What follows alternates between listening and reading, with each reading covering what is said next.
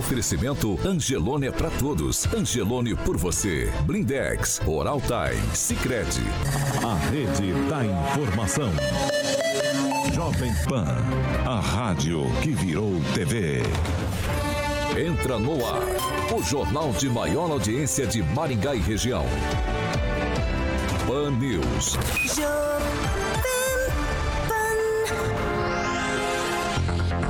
muito bom dia para você que nos acompanha aqui pela Jovem Pan Maringá 101,3. Muito bom dia para você que está com a gente pela Rede TV Paraná e para quem também nos acompanha, você internauta em nossas plataformas na internet. Todos vocês são bem-vindos para participar com a gente na edição de hoje, terça-feira, dia 24 de maio de 2022. O Pan News já está no ar. Jovem Pan e o tempo. Agora aqui em Maringá, 14 graus, sol, nuvens, não temos previsão de chuva. Amanhã, sol, não temos nuvens, dia limpo. E aí também não temos previsão de chuva, as temperaturas ficam entre 11 e 26 graus. Agora, os destaques do dia. Pan News. Jovem Pan. Depois de 40 dias no comando da Petrobras, presidente José Mauro Ferreira Coelho foi dispensado pelo ministro de Minas e Energia, que também assumiu há apenas 12 dias. E ainda na edição de hoje do Panils, Maringá sugere o uso de máscaras para conter o aumento de infecções por Covid-19. Jovem Pan Maringá. Cobertura e alcance para 4 milhões de pessoas. A credibilidade da maior rede de rádios do Brasil. Também no YouTube. Busque Jovem Pan Maringá e se inscreva.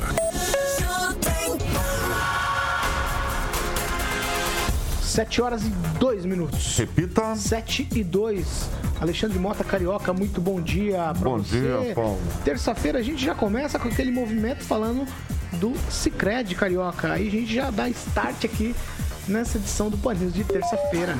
Vamos lá. Cicred, que lançou novamente a campanha Poupança Premiada Cicred. E vocês viram que está junto do Cicred na edição 2022. Estamos falando do cantor Leonardo e o seu filho, o Zé Felipe. Eles vão estar ao longo do ano e, obviamente, incentivando aí todo mundo a estar economizando, porque a poupança é uma ótima opção para todo mundo começar a poupar e, obviamente, guardar din-din e criar o hábito da poupança de um jeito simples e descomplicado. Poupança é para todo mundo e, obviamente, também até para garotada, exatamente, porque a poupança premiada Sicredi é, você pode concorrer até 2 milhões e meio de reais em prêmios em mais de 200 chances de você estar faturando. Então, que tal pegar o seu primeiro milhão com destino à felicidade? Essa é a pergunta. Então, você não vai perder tempo. Pense bem e comece agora mesmo a estar economizando a cada 100 reais que você poupa no Cicred, você ganha o número da sorte para estar concorrendo. Aí toda semana o Cicred vai sortear cinco poupadores com prêmios de 5 mil reais. E em outubro tem um super prêmio especial de meio milhão de reais. Aí sim, em dezembro, a maior premiação, né? Um milhão de reais. E a chance para todo mundo estar participando e faturar. Poupança premiada Cicred. Economize todo mês e concorra a milhões em prêmios com destino à felicidade, Paulo. Pan News. 7 horas e 4 minutos. Repita. 7 e 4 começa dando bom dia para professor Jorge Vila Lobos. Muito bom dia, professor. Muito bom dia, Paulo. Muito bom dia, ouvintes. E eu gostaria de repetir o que o Marcelo Ramos, que era do partido do PL e depois foi para o PSD, lá do Amazonas, falou ontem. Diz que temos 19 milhões de pessoas passando fome, 13 milhões de desempregados e a inflação descontrolada. Bom dia, Pamela Bussolim. Bom dia, Paulo. Eu vou começar o programa hoje sugerindo a leitura do projeto de lei 3369 de 2015, mais especificamente no artigo 2, que meu colega Angelo Rigon falou aqui no finalzinho do programa ontem que eu estava dando fake news, que essa fake news tinha dois anos, mas o Orlando Silva fez sim esse projeto que abre brecha aí para o Pamela, casamento entre familiares. Na Deixa eu verdade, só completar. Na verdade, o, Deixa eu só o completar. Os- mudar então, os outras coisas para ser o que os você disse ouvintes ontem. podem puxar, ler, tirar É, suas próprias conclusões. Vou esclarecer tudo e isso não é final do fake news, é um projeto que existe há sete anos e não dois. ontem não é verdadeiro mesmo, Pamela. Nossa equipe se debruçou sobre isso ontem o dia todo e aí depois no final do programa Então a gente, a gente lê no ar o artigo 2 Exatamente, tá tudo aqui. Eu falei que abre brecha para o casamento entre familiares e de fato abre. Exatamente. Então depois não, a gente abrir lê. brecha precisa mudar outras leis também. E não é fake news de dois anos, é um projeto é que existe há sete anos, a de 2015, é de 2015 então ele, ele falou errado. está na Comissão de Direitos Humanos, tá certo? Isso existe, não é fake isso. news. Não, a fake news, Pamela, deixa eu te explicar, eu vou te explicar no final. Vamos lá, 7 horas e 6 minutos. Repita. Bom dia, Kim Rafael. Bom dia, Paulo. Bom dia, bancada. E bom dia a todos que nos acompanham. Vamos lá, Fernando Tupan, muito bom dia. Bom dia, Paulo Caetano. Depois de uns dias no estaleiro, estou de volta, Paulo Caetano, para contar para você que está geladinha, 9,8 nesse exato momento mas a temperatura hoje durante o dia vai chegar a 22. Amanhã vai estar mais ou menos parecida com Maringá, vai ter sol, vamos chegar a 23 e a temperatura na madrugada fica em 13 graus. A novidade, Paulo Caetano, é que a partir do final de semana a Cimepar espera chuva aqui para Curitiba e vai durar até a chegada do mês de junho, quando faltará apenas Seis meses para. É, cinco meses? Não! Quantos meses para eleição, Paulo Caetano? Seis para dez? Quatro! Quatro meses para eleição. Paulo Caetano, bom dia, ouvintes. Ai, ai. Muito bom dia, Fernando. Seja bem-vindo de volta, depois do DM, do Departamento Médico. Vamos seguir por aqui, 7 horas e 7 minutos. Repita. 7 7, Maringá informou no boletim divulgado ontem que no último sábado, dia 21, foram 397 casos, no domingo 370 casos e ontem, segunda-feira, dia 23, 89 casos e também, infelizmente, uma morte. Total de casos de Covid agora em Maringá, casos ativos, 2.471. Fernando Tupan, eu já vou tocar a bola para você nos é, contar dos números estaduais, mas antes disso, a Secretaria Municipal aqui de Maringá, eles definiram na manhã de ontem pela recomendação do uso de máscaras aqui na cidade, em ambientes fechados, que incluem transporte coletivo e unidades de ensino da rede pública e privada. A decisão foi tomada após análise de dados epidemiológicos aqui do município. Apesar do número baixo de pessoas internadas por Covid-19 nos hospitais, o aumento nos registros de casos positivos da doença em Maringá levou a essa reconsideração aí sobre os usos das máscaras, com os números e também o Estado, né, Fernando? Está recomendando o uso de máscara em locais fechados, tá certo? Exatamente, Paulo Caetano. Não apenas o Estado, mas Curitiba. O que, que aconteceu para a Secretaria de Saúde aqui do, é, de Curitiba e do Paraná adotarem essa recomendação? Na semana, é, na semana passada, o, o, a Universidade Federal fez um levantamento da circulação do, do vírus no esgoto. Então, Paulo Caetano, veja só, no esgoto, eles descobriram e aumentaram os casos de coronavírus aqui na capital e na região metropolitana. Então, para conter essa é, esse número elevado de casos, eles optaram para recomendação em aglomeração. Isso não vale para o nosso amigo que está sentado ao lado da tua bancada aí, o Carioca, que ele até agora não abandonou a máscara. Mas o que nós temos para falar é o seguinte: o Covid-19 não é tão mais perigoso como era dois anos atrás. Nós temos outras preocupações. A nossa principal preocupação a partir de agora vai ser a varíola do macaco. O que, que você acha? Bem, casos fatais da Covid-19 caíram drasticamente no estado desses últimos meses. Na segunda-feira, a César divulgou 885, 885 infecções e nenhuma morte. Aí o Paraná soma 2 milhões 501, 955 casos e 43 mil e 12 mortes. Só que deu um problema, Paulo Caetano. Tá tendo, continua tendo um atraso na contabilização de casos fatais. No final de semana, Curitiba teve três mortes e a César não fez essa atualização. Paulo Caetano, é com você. 7 horas e 10 minutos. Aí, Repita. 7 e 10, me perdoa, carioca. Vamos lá. Ô, Kim Rafael, a gente tem a recomendação municipal estadual para novamente voltar a usar máscara. É, eu acho que é uma tentativa de um- uma, uma prévia, na verdade, de um possível decreto obrig- obrigando novamente. O prefeito, na verdade, só não faz isso de imediato porque não tem aí as considerações do Estado, né? Essa é a minha opinião. Mas, é, colocando no jogo e na bancada, eu penso o seguinte, né? Ou é a vacina, né? Ou é a máscara. Então, o que está acontecendo que realmente a gente não está conseguindo evitar esse tipo de situação? Então, acho que os especialistas, né? Já que gostam tanto de colocar os especialistas para dizerem o que tem que ser feito, precisam poderiam né, buscar é, é, outras alternativas, né? Se é uma vacina melhor, né, que não deixa pelo menos ser infectado, que não é o caso dessas, né? Que óbvio que diminui em alguns casos, mas nesse caso não é, não é o que parece.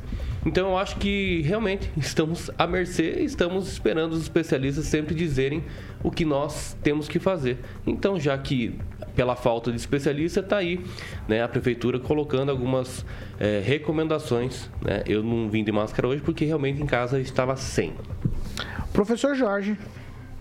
Pois é, parece ser que essa pandemia não termina. Essa é a primeira constatação quando se recomenda, né? não se obriga, se recomenda para que fique claro, né? ninguém está obrigando. Se recomenda justamente nos espaços fechados. Eh, quem está acompanhando, colegas, amigos aí no entorno eh, de nosso grupo, você vê vários deles com Covid. O vereador Sidney está com Covid, a família toda, ele comentou ontem comigo, está com Covid. Os outros colegas da instituição também com Covid. Né? Algo que parecia, aspas, erradicado, acabou a pandemia, parece que não. Há, uma, há um, que ter, na questão de saúde, a preocupação permanente permanente. A gente participa de muitas reuniões e, claro, são ambientes fechados, pouco arejados. É necessário manter as precauções, principalmente também em academias, né, espaços muito fechadíssimos. Né? As pessoas têm que manter uma proteção. A máscara no bolso é parte do da indumentária hoje de todo mundo. Né? De fato, quando entro em locais fechados, à exceção de aqui, que é sempre um ambiente bastante limpo, higienizado, a gente tem eh, a preocupação de levar a sua máscara no bolso. É um, é um bom caminho, uma boa proteção e uma proteção que se mostrou ao longo de toda essa pandemia altamente eficiente e de baixo custo. Lavar as mãos permanentemente e levar a máscara junto consigo sempre. 7 horas e 13 minutos. Repita. 7 e 13. Eu confesso para vocês que essa retomada do uso das máscaras é, não me toma de surpresa, mas me deixa um pouco chateado. Que parece Por que que, a gente, Paulo, Porque chateado? parece que a gente tá andando para trás, professor. Não, a gente não anda Tá para trás. trás. É, a máscara forma parte trás. do andar para frente. Não, mas tá voltando com as máscaras, estamos Não, andando a para trás. máscara nunca foi Alguma coisa abandonada, tá errada, Paulo. professor. Não, ela Não, nunca a máscara foi foi abandonada. deixada de usar. Acho O que A está errado é foi a Covid que que a chegou, coisa né? errada- Não, a errada é a. Covid, só a única não, coisa errada, né? Hum. professor, eu tô dizendo que tem alguma coisa errada, porque a gente fica nesse chove e não molha. Faz quanto tempo? Vamos para três anos nesse negócio. Mas é, mas é uma transmissão Uma que se dá sociedade- pelo ar. Tudo bem, mas é-. As- as, pessoas abrem as a boca e ela vai. Viu? Tudo bem, Ah, professor, não tô questionando isso. Tô questionando que parece que a gente anda para trás. É só isso. Mas o, o- o que me intriga realmente Não, é o Paulo, seguinte, em, é um com toda a pandemia, paulatino. em toda a pandemia, professor, em toda a pandemia, nós fomos sempre guiados pelos especialistas. E é o que os especialistas dizem hoje? Use máscara. Pois é, mas, o- mas por que, que hoje não é obrigado a usar máscara? Porque os gestores estão acima dos especialistas. Então, se Não. realmente tivéssemos sendo guiados pelos especialistas, não deixaríamos de usar máscaras. A- a Mas já que o OMS gestor a OMS está vem dizendo, falando o desobrigando, todo. desobrigando. Tá, então o nosso prefeito é negacionista, que ele não, não, Não, não, os, não segue o prefeitos, Messi. os prefeitos estão Os atuando em cima de uma informação que é, por- dispõe por isso que é localmente. assim, a- todo A mundo OMS quer ser tem uma- uma especialista, mas na hora global, da mundial, responsabilidade, todo mundo cai E os fora. gestores é simples têm assim. uma visão Em toda a local. pandemia foi dessa E forma. quando olham para uma visão local e eles veem os números, aí dizem, olha, isso está diminuindo, efetivamente vem diminuindo. No entanto, não acabou. Eu não ouvi nenhum gestor responsável dizer acabou a pandemia por decreto. Porque não dá para, por decreto, acabar a pandemia como um senhor lá em cima em Brasília está insistentemente eh, informando, né? Então, a preocupação é essa, as pessoas têm que ter uma preocupação, tem que ter, e os gestores aqui em Maringá, ou no governo do estado, têm se mostrado muito sensíveis a essa situação, vem orientando, use. É um instrumento, é uma medida, uma medida de prevenção, principalmente em locais fechados, porque a pandemia não acabou. 7 horas e 15 minutos. Repita. 7 e 15, ó. A Prefeitura de Maringá informou ontem que a audiência de conciliação com a Sanepar é isso aí. Outra que, vez? Não acabou isso? É. Mas não era para retomar? Seria realizada aí pelo Supremo Tribunal Federal foi suspensa pela segunda vez e as partes continuam em negociação. Uma nova audiência será realizada no próximo dia 5 de agosto. No dia 16 de março desse ano, a Prefeitura de Maringá notificou a Sanepar que em 30 dias assumiria o serviço aí municipal de água e esgoto e que a empresa deveria apresentar o valor indenizatório acompanhado dos documentos probatórios para que na sequência o município fizesse aí o confronto de contas e retomasse o serviço de abastecimento aqui de água e também o serviço de esgoto de Maringá. Não é isso que acontece, há uma protelação lá no STF, se protela para lá, para cá, já teve uma reunião, se protelou agora para o dia 5 de agosto. Kim Rafael, parece que estão empurrando com a barriga ou é protocolo isso já no STF? das coisas, dos processos se empilharem e a gente vai adiando, adiando, adiando, adiando as coisas no Brasil. O mais engraçado é que se uma das partes, né, tentar protelar, é, ter um, um, atraso nos processos, a gente pode ser condenado em litigância e má fé, né? Então, no caso judiciário, não. Daí tem que ser, já que eles não têm prazo, é eles quem, quem decide. E esse é um problema muito grave no Brasil, inclusive. É, com relação agora, realmente, essa suspensão, pode ser normal por conta da demanda. Mas aí que tá. As demandas que nós estamos vendo dentro do Supremo Tribunal Federal nada mais são do que aquelas de repercussão geral, né? né? Já que é um dos requisitos que é evidente muito mais político do que qualquer outra situação né? no Brasil inteiro aí com o Poder Judiciário é, sobretudo o STF. Então acho que as causas, as demandas que precisariam estar decidindo é, de forma prioritária estão deixando de lado, enquanto isso se aplica a multa a Daniel Silveira à torta direita. Então acho que tem prioridade sim, o STF poderia sim gerir melhor nessa situação, porque, por exemplo, os casos do Lula, né? Foi tão rápido, né? Inclusive as questões de segunda instância foram tão rápidas por conta do, do clamor social. Muitos votos, inclusive do nosso querido Barroso, também é, foi nesse sentido, pela aclamação é, social. Por isso vamos decidir hoje, né? Vamos, não vamos, vamos deixar o restante do tribunal de lado e vamos decidir hoje. Então acho que tem algumas questões prioritárias, como o caso da Sanepar, né? Já se passaram dois meses aí. É, depois da notificação e estamos aí esperando ver se a prefeitura realmente vai assumir a Cenepar ou não. Pamela Bussolini. Então, Paulo, por isso que nós precisamos tomar cuidado com algumas promessas, né, que nos são feitas e enche as pessoas de esperança, né? Eu realmente acho que a prefeitura faria um bom trabalho né, na distribuição de água e menos oneroso para o munícipe. Então a gente fica nessa expectativa, sim, que a prefeitura assuma, mas é óbvio que é uma questão mais burocrática, né, que demanda tempo, demanda uma série de situações que não vão ser resolvidas em um mês mês, dois meses, né? Como foi prometido. Então nós lamentamos, mas esperamos que, que isso avance, né? Num prazo razoável. A, basta a gente ver no Hospital da Criança, por exemplo, também, que foi prometido num curto prazo e até agora nós não estamos vendo ele funcionar. Espero que a Sanepar não siga a mesma história. Professor Jorge, Pois é, eu, eu, discordo do Kim e não interrompi ele porque eu queria ouvi-lo até o final e, e, ele culpa o STF. Na verdade, me parece que este fato da relação Sanepar, Prefeitura de Maringá, é uma relação entre dois sujeitos que buscam o diálogo. Né? O município provocou a Sanepar dizendo, olha, seu contrato já findou e agora nós estamos retomando. E isso abriu de fato, um canal de debate, um canal de discussão no tribunal. E aí, hoje, a tendência da, da justiça é conciliar. E, claro, me parece que a conciliação aqui é uma medida bastante acertada. Porém, porém, a companhia está propondo manter as operações até 2040, né? E também propõe pagar próximo de 217 milhões ao município de Maringá para um fundo municipal. Então, estamos falando de dinheiros muito altos, bem significativos e de prazos aí 2040. Será que estaremos juntos por aqui, Kim? Não sei.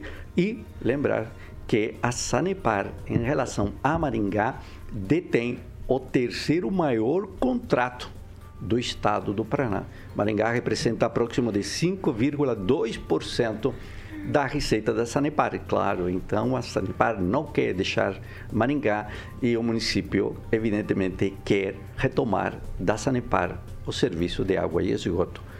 Água e esgoto, um grande, mais grande negócio, assim como os resíduos domiciliares. Então, estamos falando de grandes investimentos. E um detalhe, Paulo: Há algum tempo você disse que teríamos aí a possibilidade de debater ou ouvir alguém da Sanepar a respeito da prestação do serviço. Pode ser um bom momento, porque agora esse debate vai ficar congelado, pelo menos em termos de Supremo, até agosto. E agosto está bem longe dos 30 dias prometidos da retomada. Ô, segura, você que já quer responder, Kim? Não, é a questão, como é uma audiência, então faz parte da homologação, faz parte também da conciliação, como bem colocou o professor, do próprio STF. Acho que, se eu não me engano, acho que é o ministro Lewandowski está à frente nessa, desse caso. Então, é normal, né, as partes discutirem, mas quem tem que homologar no final vai ter sempre um juiz, é, sendo conciliação ou não, ou uma decisão do próprio juiz pelas suas próprias convicções ou não. Então, acho que é interessante a gente cobrar sim o Supremo Tribunal Federal e não as partes. As partes estão ali, né, tendo acesso à justiça e quem realmente traz a justiça, tanto da parte em decisão quanto homologatória é o próprio juiz judiciário né, que está incumbido dessa função e autoridade. Fernando Tupan, aí de longe, quando você olha para esse imbróglio da Prefeitura de Maringá e a Sanepar, o que te parece? O que cheira isso para você, Fernando? Esgoto. Paulo Caetano, agora me veio uma coisa na minha cabeça enquanto o professor estava falando e o Kim. Será que realmente vai abaixar o preço do, da água na cidade? Quantos milhões mesmo que vai ser a indenização para a Sanepar? É coisa de um bilhão. E quem pegar isso vai querer ficar, levar 20 anos para recuperar isso. Então, pode-se esperar que a, sim a possibilidade do preço da água subir mais e mais. E é um cuidado que precisa ser avaliado. Porque retomar o, controle da água prevê um tempo para fazer isso. Se for um bilhão, como diz a Sanepar, qual é o orçamento de Maringá? Se a gente levar em quantos anos nós vamos ter que pagar isso? Não é pouco também, né, Paulo Caetano? É melhor ter esse dinheiro em caixa do que ficar muito tempo sem receber nenhum centavo. Então, o prefeito Ulisses Maia deve ponderar sobre isso, tomar a melhor decisão para os maringaenses. Caso contrário, eu não duvido no momento na conta de luz, Paulo Caetano. Ainda bem que você está em outra cidade, né, Paulo Caetano? Ainda bem que a minha cidade também é Sanepar. Ah, esse Opa, que é, é verdade mesmo. 7 horas e 24 minutos. Repita. 7 e 24. Ó, Ô, ontem... Paulo, Paulo, na sua cidade é Mandaguaçu, correto? Correto. Tem uma quantidade de reclamações do tratamento de esgoto da empresa que lá opera incrível. Incrível. É o maior número de reclamações por metro quadrado de habitantes. Mandaguaçu, a reclamação é permanente e o lançamento do aspas tratamento no Rio é de dar pena. Mas lá na Sanepar também? Não sei.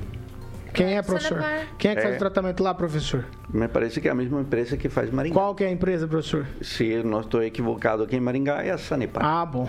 7 horas e 24 minutos. Repita. 7 e 24 ó. Ontem, no final da tarde, a nossa equipe recebeu aqui algumas imagens de uma pessoa caída em frente ali ao Hospital Bom Samaritano, supostamente com o princípio de infarto. Os denunciantes falam que o hospital teria ignorado o fato e que inicialmente o homem foi socorrido por um médico que passava ali pelo local e que o SAMU teve que ser acionado para que os cuidados necessários fossem tomados. Mesmo o homem caído em frente ao hospital. As imagens mostram isso. O Murilo vai colocar as imagens agora para você acompanhar aí. Também algumas falas. Por favor, nossa equipe coloca no ar, só para a gente encerrar esse primeiro bloco falando desse assunto.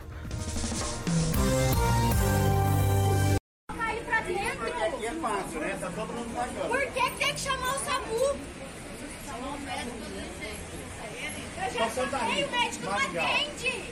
Estou aqui na calçada, passando mal, na frente da portaria da Santa Rita, não vai ninguém fazer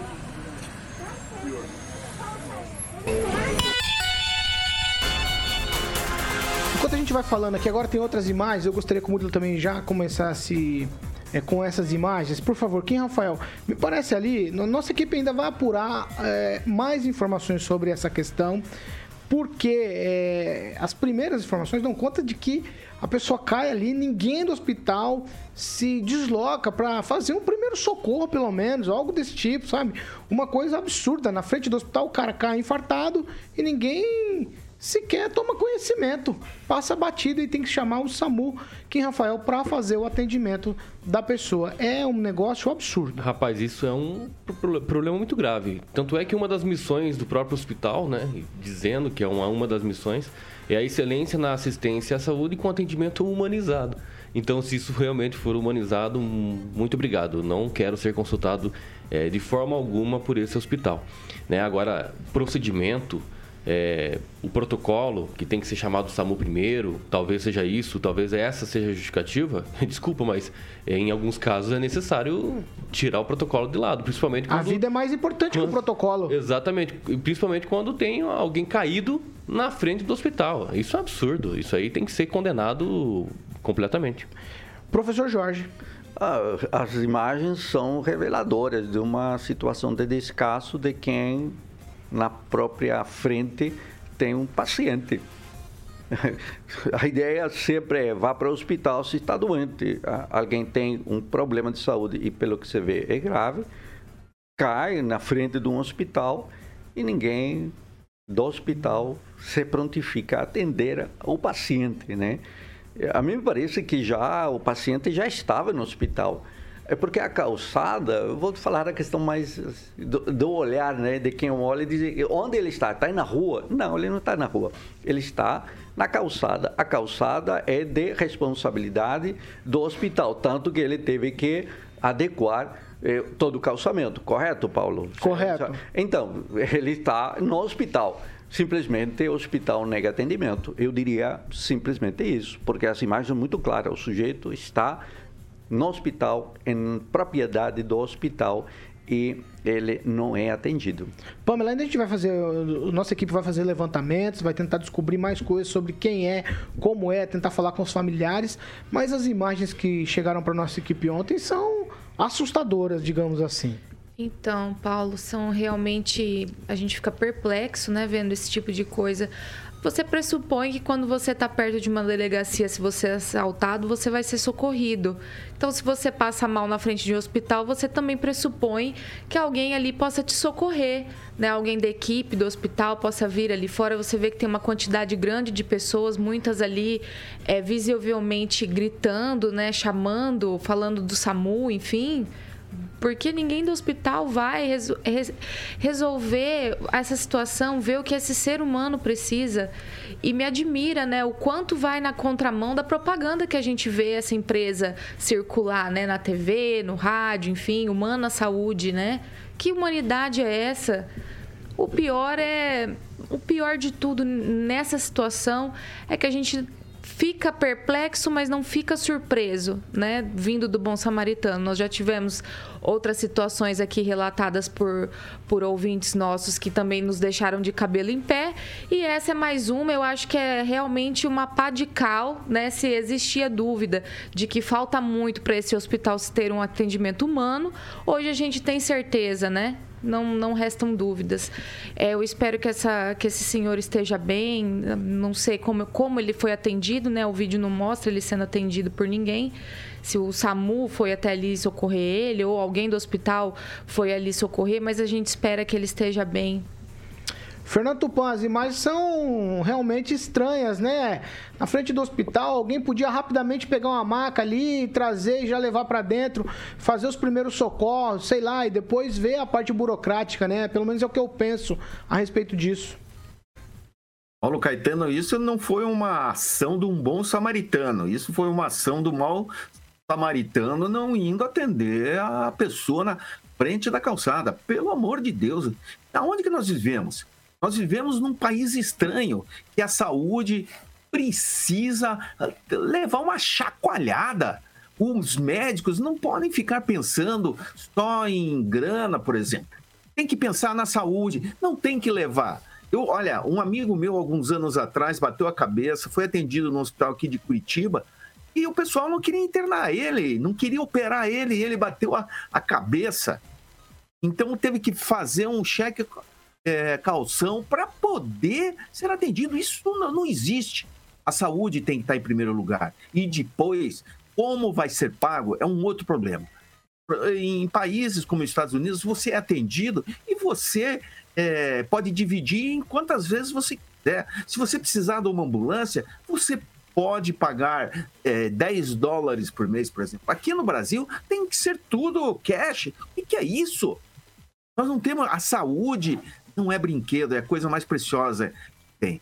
E por alguns minutos, o atendimento pode salvar a vida e a gente não sabe se a vida desse cidadão foi ou não salva, porque demorou atendimento ter uma ambulância é, que você pode levar 5, 10 minutos para chegar, que é muito tempo, o tempo médio de atendimento da ambulância tinha que ser no máximo dois minutos, assim como a polícia. Eles tinham que estar divididos em vários locais de uma cidade grande, como Maringá, como Curitiba. E o que, que acontece? Eles concentram tudo na, na base deles. Então, para você chegar num bairro distante, pode ser o outro lado da cidade, pode levar 20, 30 minutos. Melhoras para a saúde paranaense, maringaense. Só assim o Brasil vai ser melhor. Vamos lá, com essa a gente encerra o primeiro bloco, 7 horas e 32 minutos. Repita. 7h32 a gente vai para um break. É rapidinho já a gente tá de volta.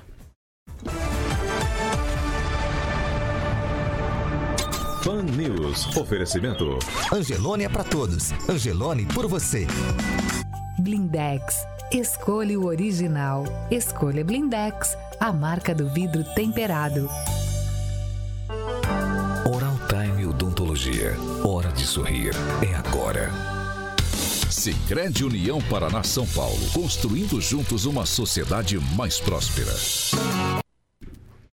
7 horas e 33 minutos. Agora a gente vai para aquele momento da leitura de comentários. E aí, quem Rafael começa com você, por favor, vamos lá. O Olival Manuel escreveu o seguinte, referente ao Hospital Bom Samaritano: Nunca foi bom, tive problemas lá com atendimento com a minha esposa. Pamela Bussolini. Paulo, eu vou destacar aqui o comentário do Jefferson Matos Gonzalez, que está perguntando por onde anda o Ministério Público. Né? O Ministério Público foi tão atuante na pandemia, né? Parece que ele não está enxergando algumas arbitrariedades aí de alguns hospitais de Maringá. Professor Jorge. O, o Diego Vilas Boas, ele fala se assim, esse pessoal poderia assistir o Grey Anatomy para aprender como socorrer pacientes. É verdade. 12 Doutor, temporadas. Dr. House também, né? Dr. House também. É. é. Vamos lá, Kim, tem mais um? Ah, lá no Facebook, o Eduardo Pimentel, Pimentel escreveu o seguinte: e o medo do hospital de não receber pelo atendimento, dinheiro em primeiro lugar. É o que eu falei, né? A, a, a burocracia e a grana é, são determinantes. É, não é mais paciente, é cliente. Acho que tem que mudar essa, essa relação aí. Professor Jorge, tem mais algum? Tem uma aqui que diz assim: como o professor não falou ainda que é culpa do Bolsonaro, professor perguntou Paulo Andrade Luciano. Não, não é culpa do Bolsonaro, não. Verdade, esse fato aí não, mas os outros são. Pamela Bussolini. Paulo, vários ouvintes aqui sobre a questão da máscara, é o Roberto S, o Ricardo Antunes dizendo e as vacinas, para o que aconteceu, né? Para que serviu? Se a gente está voltando para trás, como você falou, dando passos para trás, né? Então o pessoal tá, tá, questionando e um pouco triste aí com a volta das máscaras. Tem Mas, mais... Paulo, tem, tem, um ditado, acho que foi o Lenin que falou, um, pra, um passo à frente e dois para trás. Talvez Deus, a Covid Lenin. seja essa. essa vai, vai. O Walter Rodrigues Júnior escreveu o seguinte, senhor Kim Rafael, então, ou a máscara ou a vacina. Pois é, pois é, se alguém tiver câncer que não tem vacina, nem, garan nem garantia de cura, a pessoa de deveria deixar de fazer quimioterapia. 7 horas e 35 minutos. Repita. 7h35, a segunda meia hora do Panils é um oferecimento Jardim de Monetário, mas residência carioca. E aí, é hora da gente usar aquela pulseirinha, né? Pulseirinha. Poxa vida, ontem você foi. Ontem eu diria. Já deu resultado, eu, você viu, né? Eu diria que você foi, foi na veia. A vamos veia. lá, vamos falar de Jardim de Monet Termas Residências. Em breve o Gibinha vai entregar a pulseirinha pra gente. Perfeitamente. Aí. Grande Giba, do Jardim de Monet. Giba sabe que é brincadeira. Quadras de tênis, campo de futebol, piscina semiolímpica aquecida, salão de festas, sauna úmida, seca e churrasqueira. Uma estrutura lindíssima lá, dessa segunda fase do Termos Exclusivo, que já está pronto, tá bom? E em breve vai iniciar a terceira fase do Termas. A galera aqui do Panil já conheceu a primeira fase, agora vamos conhecer a segunda e em breve, né, professor, vamos conhecer a terceira. É isso aí, vamos em frente, tá vendo? Evoluindo, né? Evoluindo, exatamente. Os lotes você encontra com a galera da Opção Imóveis, um telefone 3033 1300 3033 1300. Você pode fazer um tour virtual no site jardinsdemonerresidência.com.br, Paulo. 7 horas e 36 minutos. Repita. 7 e 36 a gente segue por aqui. Vamos lá, vamos tocar a bola aqui para frente, porque o Ministério de Minas e Energia anunciou na noite de ontem, isso mesmo, segunda-feira, dia 23, a demissão de mais um presidente da Petrobras. Após 40 dias no cargo, José Mauro Ferreira Coelho foi dispensado. Ele é o terceiro presidente da petrolífera desde o início do governo Bolsonaro. Os dois anteriores também demitidos são Roberto Castelo Branco e Joaquim Silviluna. Para o lugar agora, para ocupar o lugar agora, é, eles decidiram lá o Caio Paes de Andrade, que é secretário de era secretário de desburocratização do Ministério da Economia, que já havia sido cotado para assumir o comando da estatal após o economista Adriano Pires recuar aí para o convite. A indicação de Paz de Andrade ainda precisa ser aprovada pelo Conselho de Administração da Petrobras. Adolfo Saxida, que é o ministro de Minas e Energia, ele escolhe o um novo comandante para a Petrobras depois de apenas 12 dias aí de assumir o cargo no Ministério. Em nota, o Ministério de Minas e Energia afirma que Andrade é formado em comunicação social pela Universidade Paulista, pós-graduado em administração e gestão por Harvard e mestre em administração de empresas pela Duke University. E aí eu vou abrir aspas aqui para um trecho da nota. Portanto, o indicado reúne todas as qualificações para liderar a companhia, superar os desafios que a presente conjuntura impõe, incrementando o seu capital reputacional, promovendo o contínuo aprimoramento administrativo e o crescente desempenho da empresa, sem descuidar das responsabilidades de governança ambiental e especialmente social da Petrobras. É, parece efeito dominó, né? Cai um, cai outro, cai um, cai outro, cai um, cai outro. E na bomba nunca cai, na bomba só sobe. Quem, Rafael? É, tem que esquecer, não, não dá para esquecer que esse, essa função aí, esse cargo não é vitalício, né? Nós, nós não estamos falando do Supremo Tribunal Federal. Então, é, o que o presidente decidir, o, o, ministro decidir, pode cair fora, como aconteceu. Engraçado que quando não há intervenção, brigam, né? Dizendo que o Bolsonaro tem que realmente bater na mesa e fazer o que ele foi eleito para fazer. Aí quando faz, eu só estou aguardando alguns comentários aqui da bancada para entender se isso realmente vai valer a pena ou não. Mas é, o presidente Bolsonaro está indo até o limite aonde vai, né? Onde ele pode ir, porque onde a lei permite ele ir. É, ele não vai dizer assim, ó, viu? Liga aí pro presidente e diga para ele baixar completamente, né, os preços para metade ou tirar 10%, 20%. Isso não vai acontecer. Né? Se alguém está esperando esse tipo de é, é, iniciativa do presidente da República é, para o presidente da Petrobras, isso não vai acontecer. Então, alguns, algumas intervenções que está disponível em lei, ele está fazendo. Agora, se realmente deu 40 dias, 10 dias, né, é um cargo que pode ser, é prerrogativa do presidente da República. Então não vai ser colocado um inimigo lá dentro ou que não pense igual o próprio presidente da Não, República. mas então ele errou colocar esse atual presidente? Erraram? É... 40 dias demitir porque erraram. Não que ele errou, mas viu, Não, viu ué. que. Ué.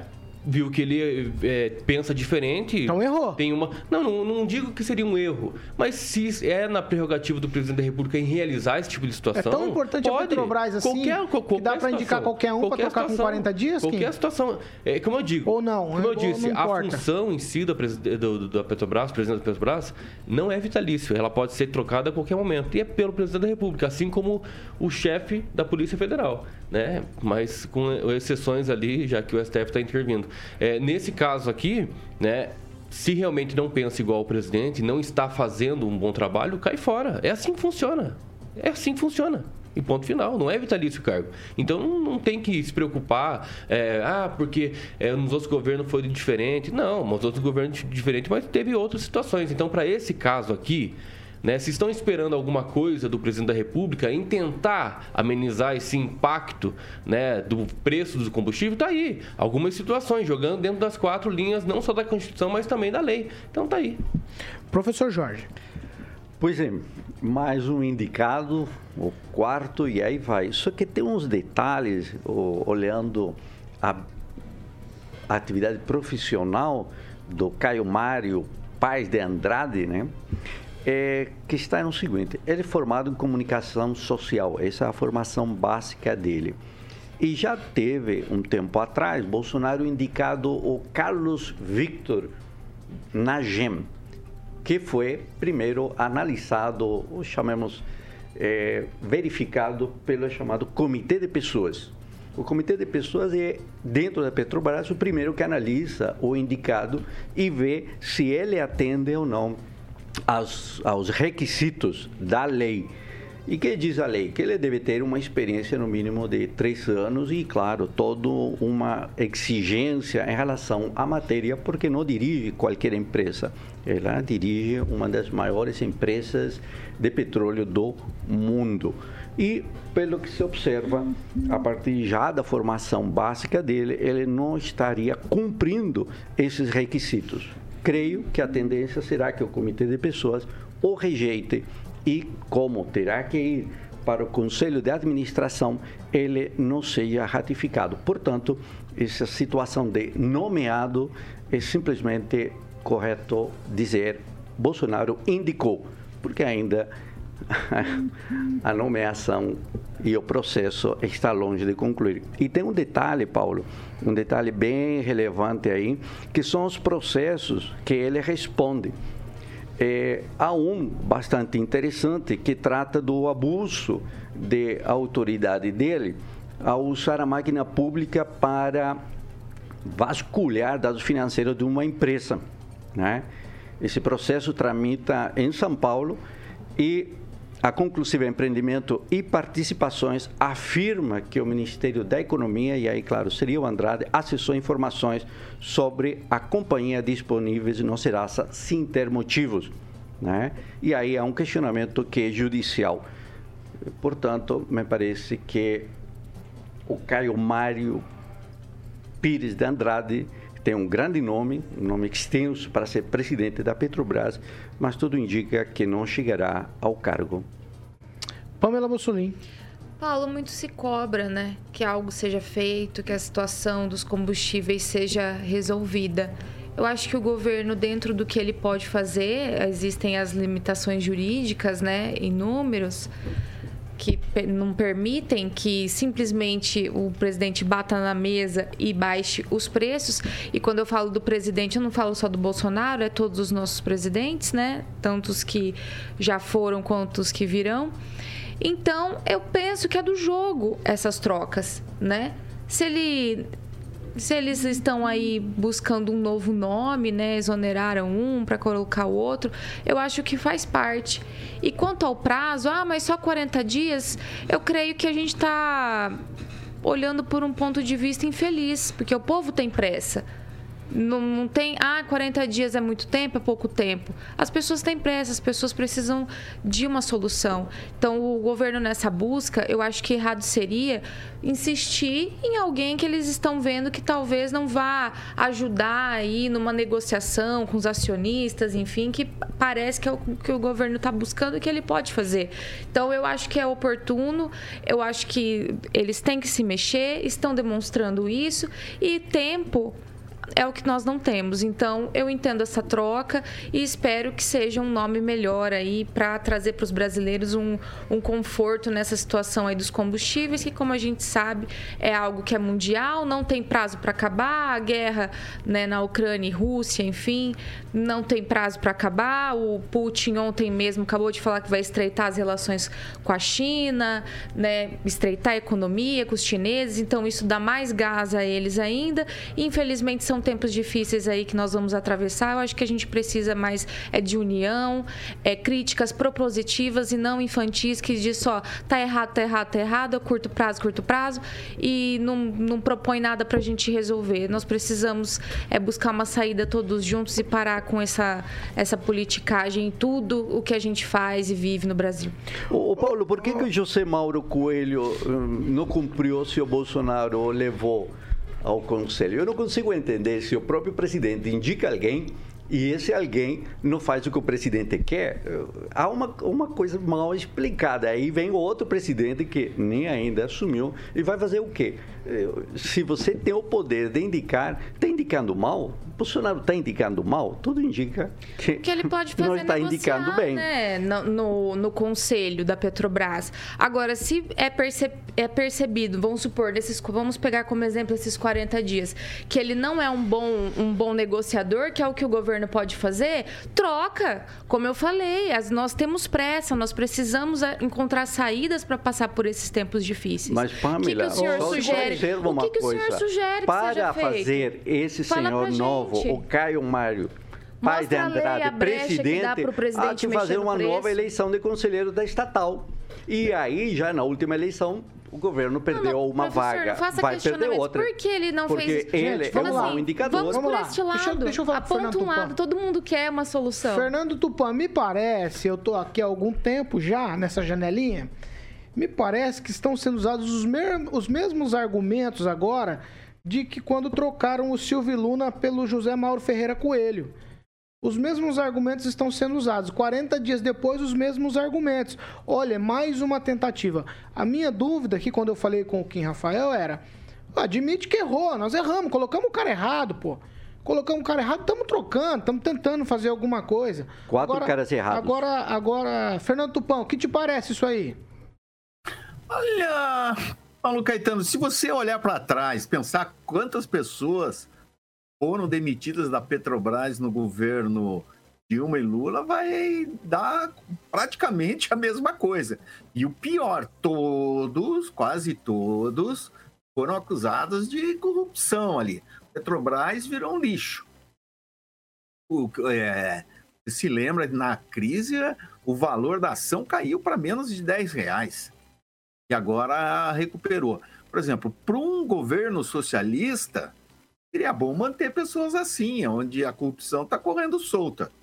Mas para um governo mais à direita, aonde busca-se o livre mercado, isso é uma decisão acertada. Talvez tenha coisas ali como diminuição de pessoal, é, cargos comissionados indesejados que encarecem o serviço da Petrobras.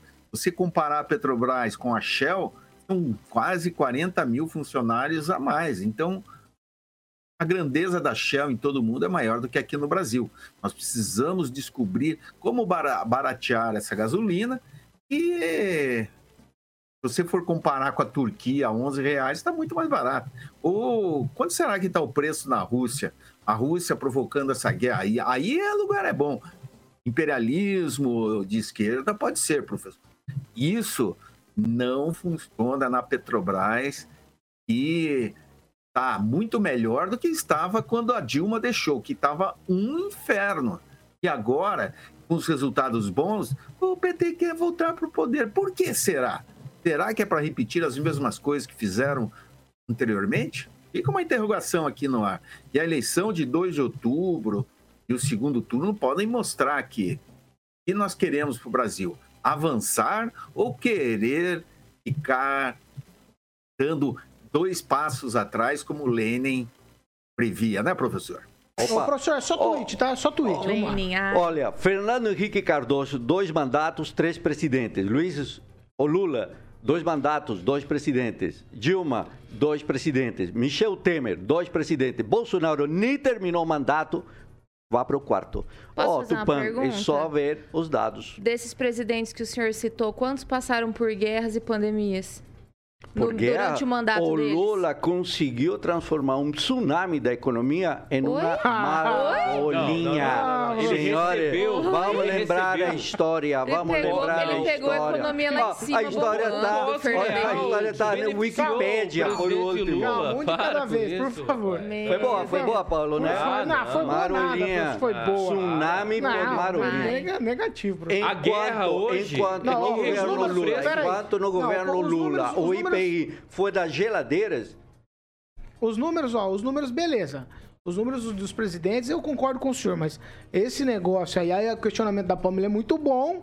E, o- e a resposta do senhor é, me parece uma... Qual a resposta? A Qual resposta foi? é que o Quando Lula havia transformou, uma algazarra. É, a gente transformou não pode uma- comparar um cenário de não. Olha, estabilidade enquanto, com enquanto. Bolsonaro, enquanto Bolsonaro baixa o IPI do jet ski no governo Lula era da geladeira Não, para as pessoas fala dos comprarem. remédios, Tá aí. fala dos remédios, Enquanto- fala da- da vamos- geladeira, vamos lá, fala de lá. outros produtos. O É lógico, governo ski é Bolsonaro uma faz situação, propaganda não é que só o uma agro tem mercadoria. que alimentamos é- o mundo e assim. hoje teve que baixar assim. Os impostos do arroz e do feijão mercadoria para as que é pessoas poderem comer. insignificante pra tentar Ô, Kim, base- por amor de basear- Deus, leia o jornal. Não, então, leia o jornal. Bolsonaro é baixa arroz, mercadorias. arroz e feijão de um país que produz Remédios. para Calma, importação. calma. Tantas- Você não Jorge- falou que ele Não, baixou o para, preço da Jorge- carne também, Jorge os Ulisses. impostos. Por favor. Jorge Ulisses, quem, Rafael paz, Serena? Só dá paz. Quem Rafael Serena? Vai. Ó, vou... Tem mais alguma coisa, professor? É rapidinho. Claro, você fala que esse governo produz o agro e tem que baixar o imposto do arroz e do feijão para as pessoas poderem comer. Agora, o Brasil tem que importar feijão e arroz? Cadê a produção nacional? Quem Rafael? Resposta, tweetzinho também. Não, o, o que não pode é, trazer aqui para os nossos ouvintes é um, uma, um, um produto só que foi baixado. Jet ski, que é uma coisa insignificante, não dá para basear. Ah, Mas tá, armas. geladeiras, e as armas também. Mas aí o STF interferiu, não vai dar agora. É, vamos deixar para depois, para o próximo mandato. É, então, com relação aos remédios, mudam de assunto, tem tantas outras mercadorias. Ele sai fugindo mas da linha infelizmente na hora ele que tenta ele é trazer aí o IPI, por exemplo, reduziu quantos por cento, Pamela? 25%? O STF fez o quê? Suspendeu. sabonete. Ah, pelo amor de Deus, com todo como respeito, eu, eu não sou bolsominion, eu não sou chuveiro. Quando tem crítica pra fazer esse governo, né? eu faço, eu faço. Vamos lá, vamos Mas tem parar. algumas coisas que, desculpa, não é justo ficar acusando de Vamos forma lá. completamente... Ó, Leviana. 7h52, eu preciso falar As pessoas você. estão falando carne, 7 horas eu nem sei mais o que é 52. isso. Isso Sete está e Nossa, eu vi 52. picanha, Vamos lá. quantas na rua? 57 reais. gente, 50 aí eu não reais. consigo. É que o professor não para aqui de Não, não Ai, para. a gente não consegue te ouvir, desculpa. Só alguns gostam de Desculpa, falar. é que ele não para Ó, de falar. é não porque aqui te tem ouvir. dois É só sujeitos bolsonaristas. Carioca, é no relógio essa, Assim tá? de simples. No relógio, Ué. ó. Governador João Dória, ex-governador João Dória, agora é ex-candidato, ex-pré-candidato do PSDB à presidência da República. Ele ontem, num discurso choroso, disse que abre mão, mas segue buscando consenso, né? Mesmo sendo contra a vontade pessoal dele, ele abriu mão. Mas a história nem esfriou, e aí o ex-presidente do PSDB, o deputado federal Aécio Neves, afirmou ontem mesmo que agora o partido precisa candidatura própria. Ele não quer mais se juntar ao MDB e ao Cidadania. No entanto, o presidente Bruno Araújo ele destacou que o PSDB tem um acordo com o Cidadania e com o MDB para uma candidatura única. Vou abrir aspas aqui. Qualquer outra discussão é um desserviço à verdade dos fatos, porque o Aécio me parece que usava como pretexto lá a história da Simone Tebet e o Dória como vice, ou possível vice, para o Dória realmente cair fora. Um minutinho, Kim Rafael. Você é um canhoto aqui. É, isso é golpe, né? O que fizeram com o Dória nada mais é do que golpe. Né? O próprio partido tentando retirar de forma bem positiva a sua, a sua legitimidade em representar o partido nessas eleições. O interesse, como ele bem colocou nas suas é, argumentações ali, apesar desse fiasco aí foi bem, foi bem constrangedor, é, o que ele trouxe referente né, a essa questão do partido, que a cúpula do partido não o aceitou como representante do, do partido para tentar a, as eleições presidenciais, deixou bem claro para ele que não é bom ele continuar, por isso que ele está desistindo. Então, é, isso aí foi um golpe sim do partido, infelizmente. Por que teve prévias então, né? Se não vai ser respeitado.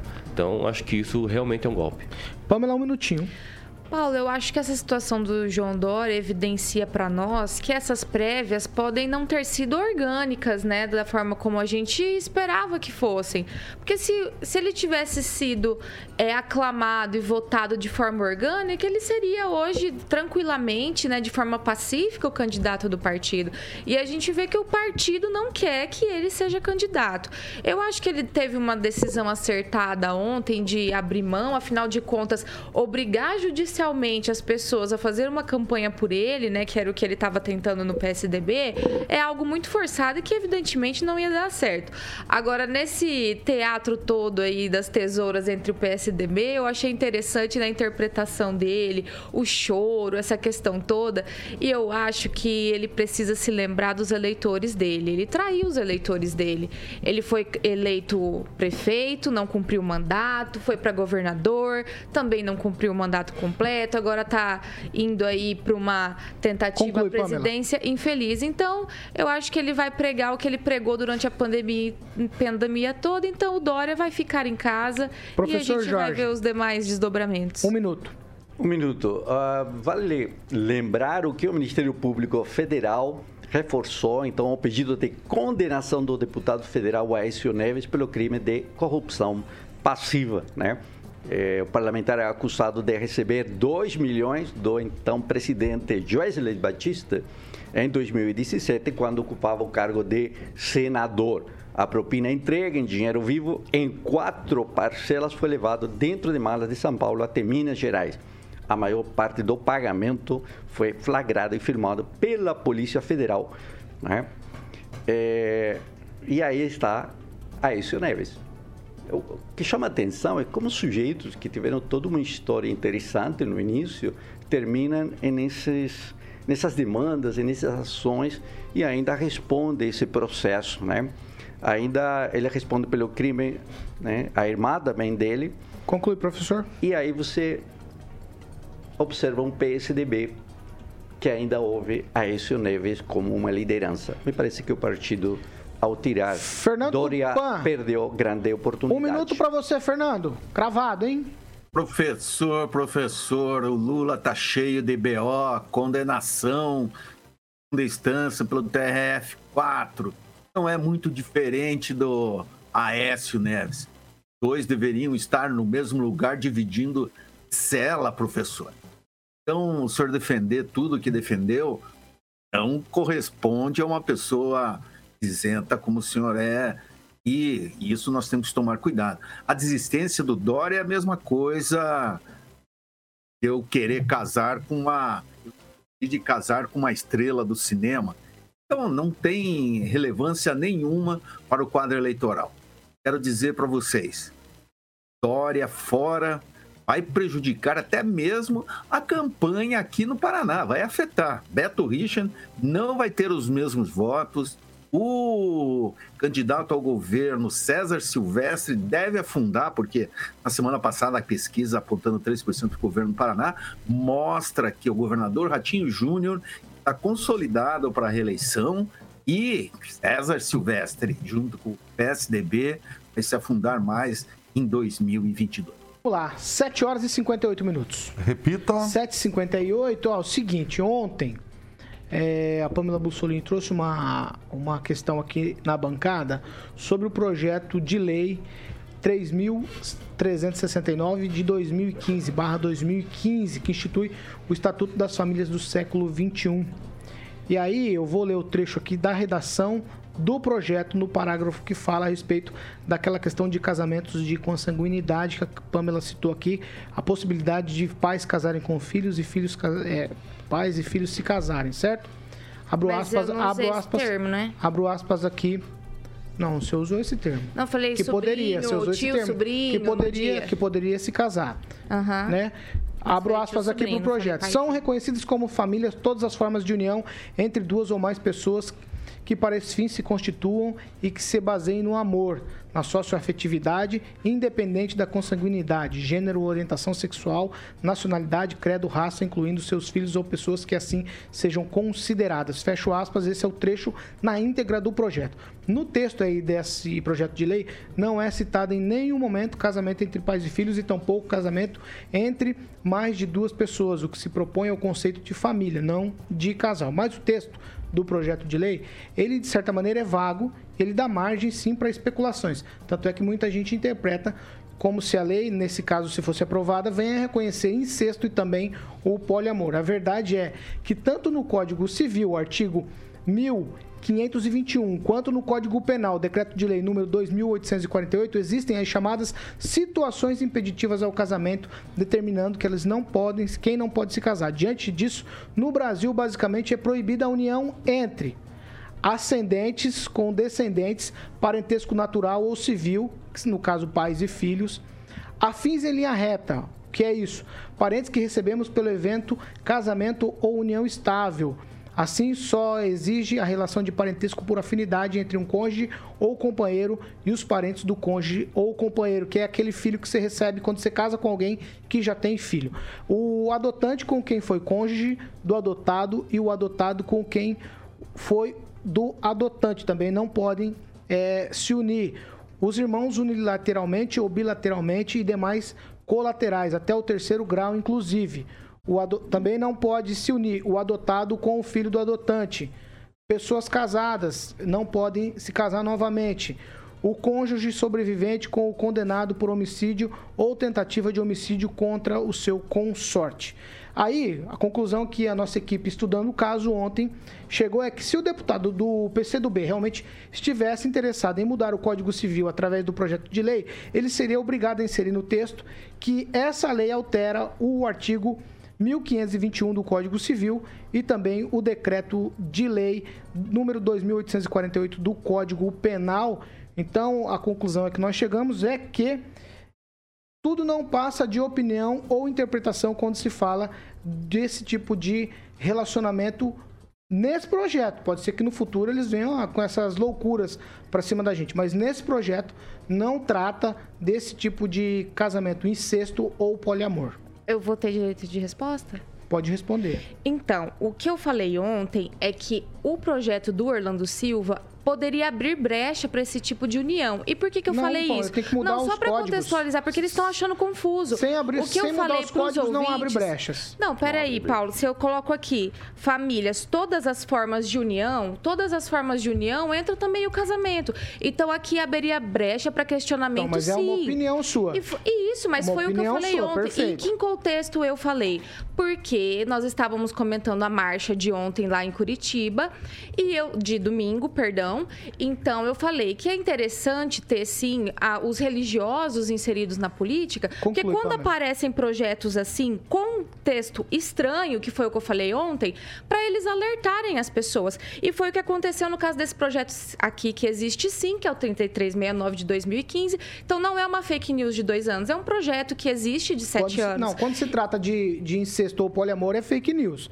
Porque não Mas se, eu não falei se de muda. incesto e poliamor. Não, eu falei que bem. poderia abrir brecha e questionamento para que houvesse casamento entre parentes. Não, mas E aí é. teria que mudar, Pamela. Teria E que mudar falei, os inclusive, códigos. tio sobrinha, se não, não, me engano. Então, mas não pode. tem que Então, mudar os códigos para Não, isso. mas daí vocês estão Então, deturpando assim, não o deturpando, contexto é que eu que- coloquei. eu que eu dizendo, falei Pamela, sobre o só pra você questionamento. entender, só pra você entender. A brecha que poderia Tudo abrir que para você falou, questionamento. só pra gente ficar bem claro, tudo que você falou é opinião e interpretação. Mas eu lei- nunca disse lei que era trata- lei.